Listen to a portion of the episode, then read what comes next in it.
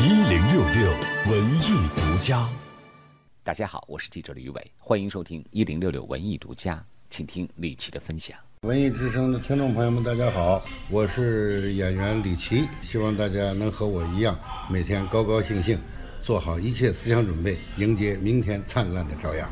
我是洪湖赤卫队里反面人物彭霸天的扮演者。洪湖赤卫队是我很小的时候就看过的一部电影，里边的韩英、刘闯，在那个年代就深深的就感动了我。那里的歌我都会唱，唯独没有想到的是，有那么一天突然要让我来参演。国家大剧院版的这个《洪湖赤卫队》，让我演歌剧，让我来唱。开始还很振奋，不知道是让我演谁。后来告诉我是彭霸天。这里《洪湖赤卫队》里的歌我都会唱，唯独不会唱反面人物，因为那在那个时候，我们小的时候对待反面人物的态度就是仇恨，谁学他的唱，就到这儿来就是一个像公关一样，很不容易。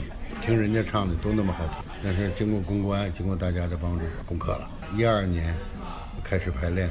一直到现在，我是从五十九岁，也就是五十多岁，现在一直演到了 六十多岁，演了跟这个戏不解之缘有有六年的时间，所以呢，跟大剧院、跟洪湖赤卫队有六年的交情。因为我演彭霸天了，我就要去想彭霸天。我彭霸天也不容易，人老几辈子，在这打下了这一片江山。这个地方叫彭家渡，他的曾祖也是个穷人。人家勤劳啊，干活呀，把这片天地打下来了。这这地方就改名，越来越大，越来越大，就成了一个集镇了。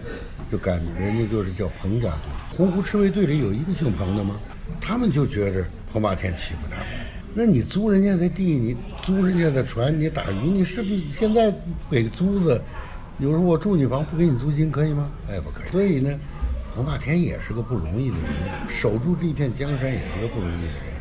但是闹革命，大土豪分田地了，这彭霸天没救了，没救了，那边都他没办法了，只好去找国民党来保护他。于是乎，这个时候就把他划到了那边，就成了敌人了。但是我演这个彭霸天不坏呀，不不是那个要都都要把人吃了，这些穷人逼的没办法。我演的这个彭霸天不坏，不是个坏。如果你觉着很奇怪，你觉着很好奇，可以在国庆期间来大剧院。看我一眼，对我是鼓励，对你也是帮助。为什么呢？在那一刻，我会给你带来一点欢笑。谢谢大家。文艺之声记者吕伟，实习记者张梦琪，北京采访报道。